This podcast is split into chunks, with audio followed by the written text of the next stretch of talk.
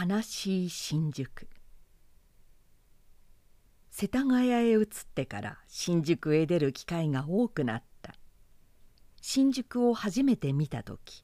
田んぼの中に建設された一夜造りの大都会を見るような気がした。周囲は真っ暗の田舎道で田んぼの中にカエルが鳴いている。そんな荒涼とした荒野の中に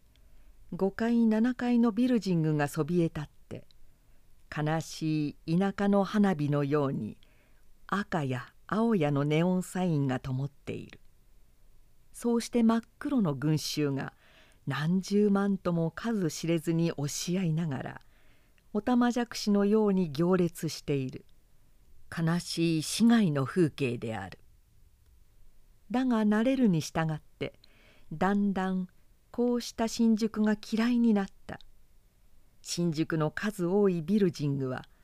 何かの張り子細工のように見えるしアスファルトの街路の上を無限に続く肥やし車が行列している。歩いている人間まで田舎臭く薄汚い。新宿ほどにも人手が多くて新宿ほどにも非近代的なところはなかろう。昔私が子供の時新宿は街道筋の宿場であって白く埃っぽい田舎の街路が続いていた。道の両側に女郎屋が並び子供心の好奇心で覗いて歩いた。その女郎屋の印象は私のふるさと上州で歌う盆踊りの歌「鈴木モンドという侍は女房子供のあるその中で今日も明日もと女郎がいばかり」という歌の田舎めいたわびしい旋律を思い出させた。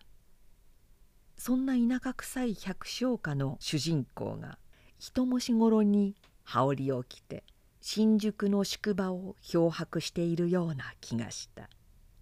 そしてこのわびしい印象はネオンサインの輝く今の新宿にも不思議に依然として残されているのである。新宿のある居酒屋で商人たちの話を聞いて悲しくなった。皆が口をそろえて言ってることは百貨店の繁栄が小売商人を餓死させるということだった。少し酔いの回ってきた連中は〇〇や〇〇などの百貨店を焼き打ちして全ての高層建築を新宿から一掃しろと主張している。それから最後の結論として皆が一緒に探索したことは昔のまぐそ臭い新宿城主が近代文明のために次第に壊滅していくということだった。蓄音機はのべつになにわ節をかけ通していた。私は妙に悲しくなって酒も飲まずに出てしまった。あのビルジングの林立する新宿の町々にこうした多くの人物が生息していることを考え都会の隅々に吹き巡る秋風の症状という響きを聞いた。新宿で好きなのはあの淀橋からタバコ工場の方へ出る青梅街道の通りである。停車場のガードをくぐって坂を登ると暗いすすぼけた古道具屋や安物の足袋など店に並べた昔の宿場そっくりの町がある。街路は冬のようにしらっちゃけて昔ながらの大道店が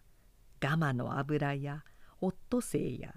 古着類や島蛇や得体のわからぬ壊れた金物類などを売っている。歩いている人たちも一様に皆黒いトンビを着て田舎者のすすぼけた様子をしている。秋の日のわびしく散らぼう青梅街道。ここには昔ながらの新宿が現存している。しかもガードを一つ隔てて